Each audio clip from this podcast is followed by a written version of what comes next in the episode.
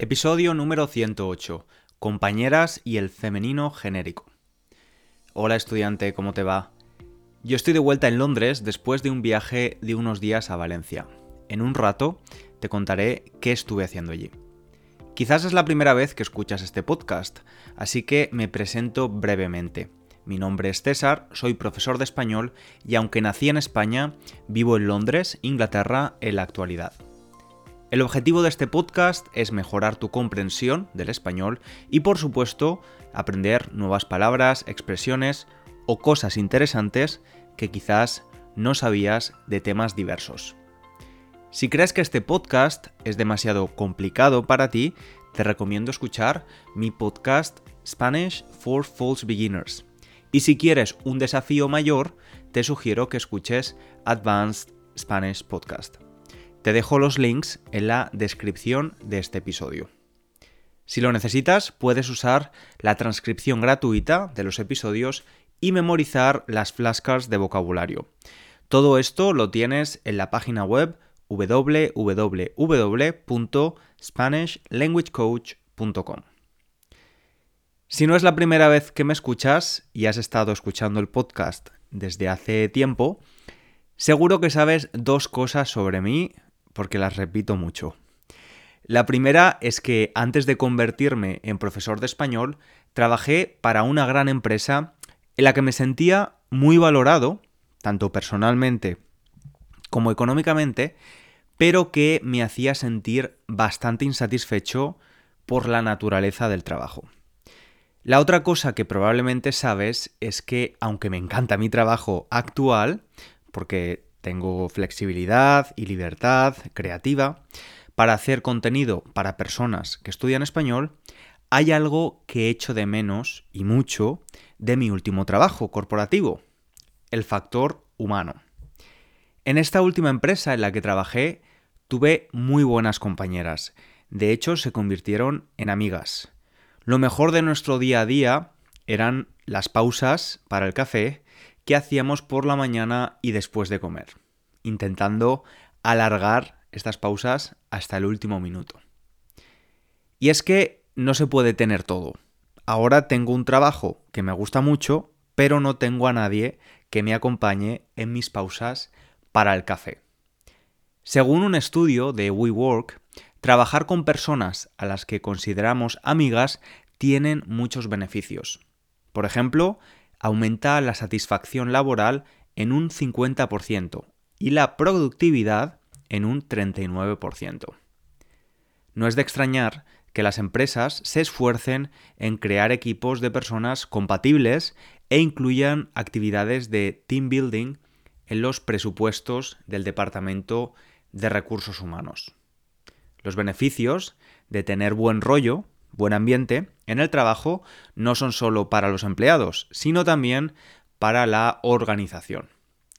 Te decía que yo trabajo solo, no tengo a nadie físicamente trabajando conmigo.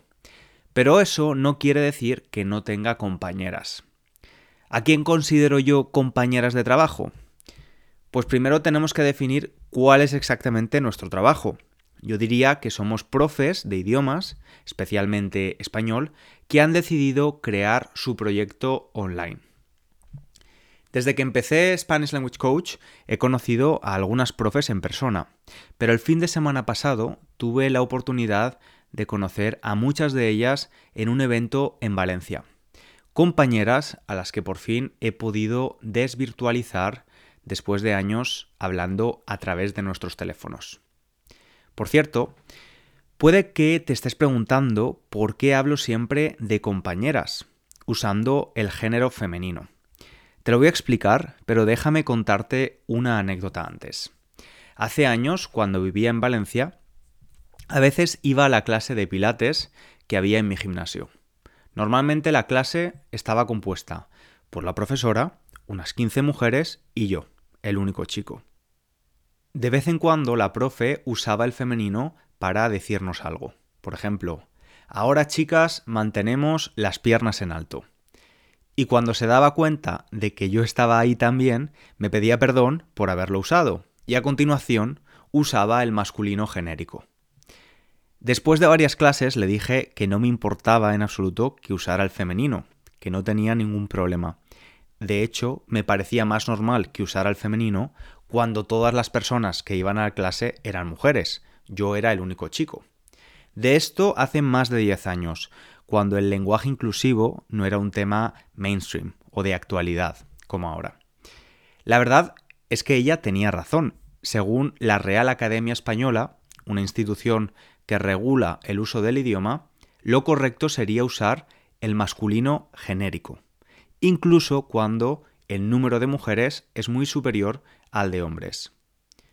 Quizás puedas pensar que usar los dos géneros puede ser una solución. Y sí, cada vez más personas usan fórmulas como los niños y las niñas o los hombres y las mujeres. El problema con estas fórmulas es que contradicen otro principio del uso de la lengua, el principio de la economía del lenguaje. Idealmente, cuando hablamos, necesitamos transmitir la información minimizando el esfuerzo de la persona que habla. Es cierto también que la lengua la hacemos las personas que la hablamos y que la RAE, la Real Academia Española, da recomendaciones y no impone leyes. Realmente su función es observar y registrar el uso de la lengua por parte de los hablantes. Yo he tomado la decisión de usar el femenino genérico cuando el número de mujeres sea mayor al de hombres, porque simplemente creo que tiene más sentido. Algunas personas me dirían que en otros idiomas la norma es usar el femenino genérico cuando hablamos de un grupo de ambos sexos, y por tanto no hay que darle tanta importancia al asunto y debería usar el masculino genérico todo el tiempo. Es cierto que algunas lenguas usan el femenino genérico. Algunas lenguas caribeñas, entre ellas el Oaxiro, además del Coira en Mali y el Afaro en Etiopía. ¿Conocías algunas de estas lenguas? Yo no.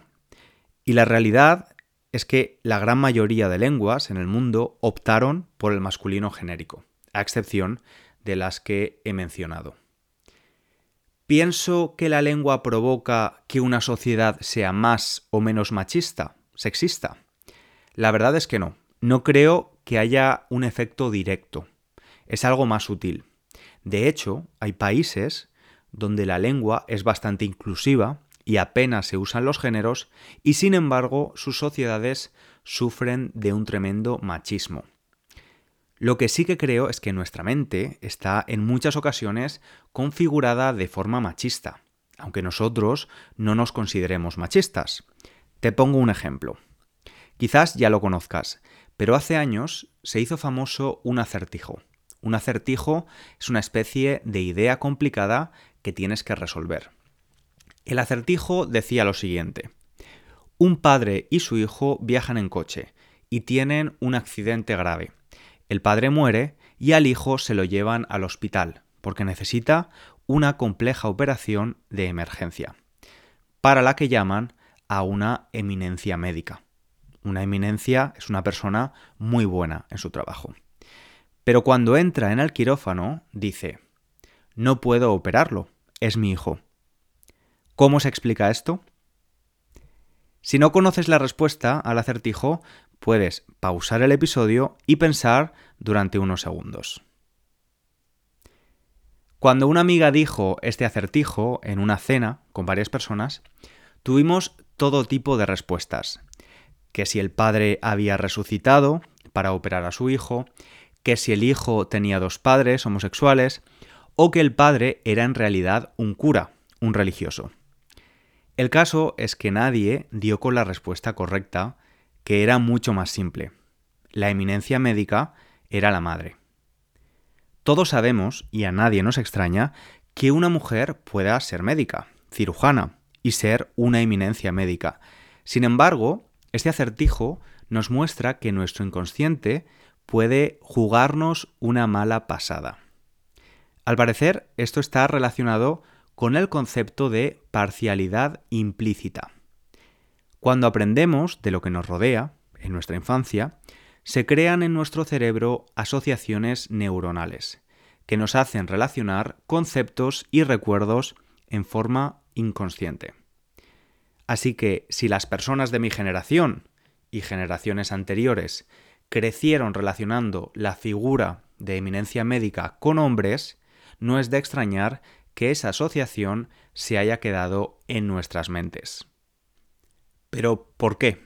¿Por qué hemos asociado la figura de eminencia médica con la de un hombre? Veamos los números.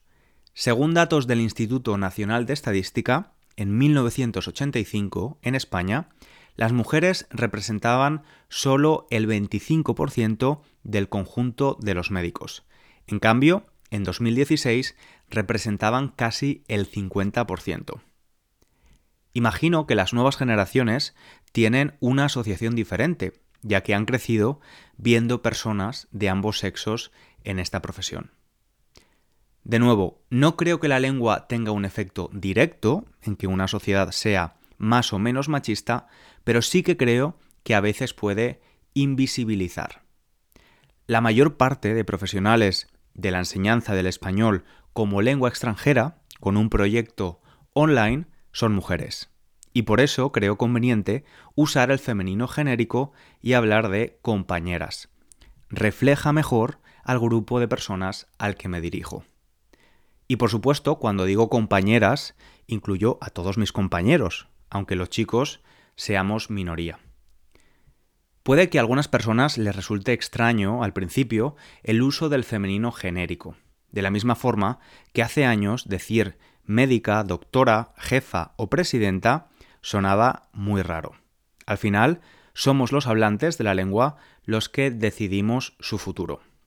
Y bueno, dejando a un lado esto, te decía que el pasado fin de semana fue especial porque pude desvirtualizar a muchas de mis compañeras en Valencia. Ha sido en la primera edición de la Educon, un congreso para educadores digitales que hacen su trabajo en España. El congreso estaba dividido en dos partes. En la primera parte del día se hicieron charlas, yo participé en, una sobre marca personal, de hecho, y en la segunda parte del día se entregaban los premios a los mejores educadores digitales de España en varias categorías. Y yo formaba parte del jurado de la categoría Concienciación Social. La verdad es que, además de conocer en persona a mis compañeras, esta experiencia también ha sido muy interesante. A mí me gusta mucho comunicar y ahora ya no me pongo nervioso cuando me pongo a grabar un nuevo episodio del podcast. Lo hago desde mi casa, en pijama y con la tranquilidad de saber que puedo volver a grabar si cometo un error. Hablar en público me gusta, pero me da miedo. Y antes de empezar la charla sobre marca personal que hice con varias personas, pues me sudaban las manos y no paraba de beber agua. De hecho, momentos antes de empezar a hablar, se me cayó un poco de agua sobre el pantalón, lo que no es ideal. Eh, pero bueno, estábamos sentados y esa sensación de, de sentirse observado me parece muy incómoda. No sabes si sentarte con las piernas abiertas o cerradas o cruzándolas. Quieres tener una postura correcta y erguir la espalda, pero no demasiado porque en ese caso parece que estás tenso. Bueno, no sé. Creo que explico esa sensación. La experiencia fue muy buena y me gustó mucho salir de la manida zona de confort. Cuando digo que fue muy bien, no significa que lo hice muy bien, ni mucho menos. Viendo los vídeos, pienso que en algunos momentos no me expresé correctamente, hablé demasiado rápido o lo que decía no era del todo relevante. Incluso en las dos ocasiones que pregunté algo a una de las personas que estaban haciendo charlas, metí la pata.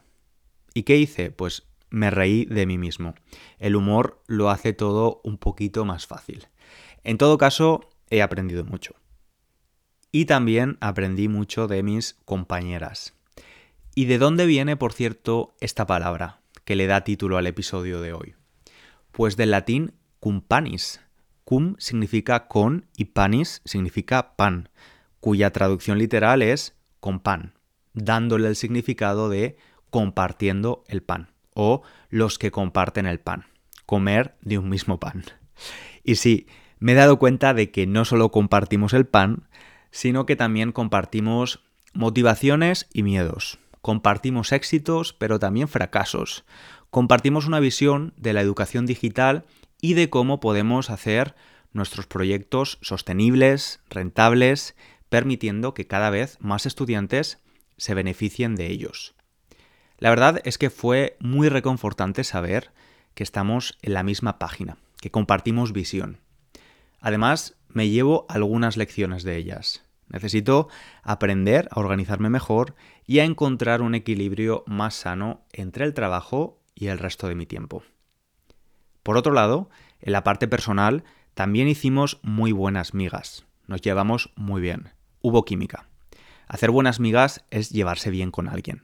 Este modismo o expresión viene de cuando los pastores se juntaban para comer juntos y cada uno aportaba algo para cocinar migas, que es una receta muy española. Se cocina con pan, tocino, ajos, aceite y agua. Fue estupendo poder irnos a desayunar, comer, cenar o incluso tomar una copa y conocernos un poco más a nivel personal. A todas vosotras, compañeras, muchas gracias, de verdad. He vuelto de Valencia con las pilas cargadas. Y de nuevo me ha hecho darme cuenta de lo importante que es el factor humano y las relaciones. Todos queremos pertenecer a una tribu. Nos hace sentir bien que otras personas son como nosotros. Cuando volvía a Londres en el avión pensaba en esto, no solo en lo mucho que había disfrutado con mis compañeras, también en que echaba de menos el contacto con estudiantes, poder estar en el mismo espacio-tiempo con estudiantes. Así que en cuanto aterricé, llamé a mi amiga que trabaja en eventos y le pregunté sobre la posibilidad de hacer un evento en Londres. Una idea que lleva en mi cabeza desde hace tiempo. Un evento donde me pueda reunir con un grupo de estudiantes de español reducido y del mismo nivel durante tres días.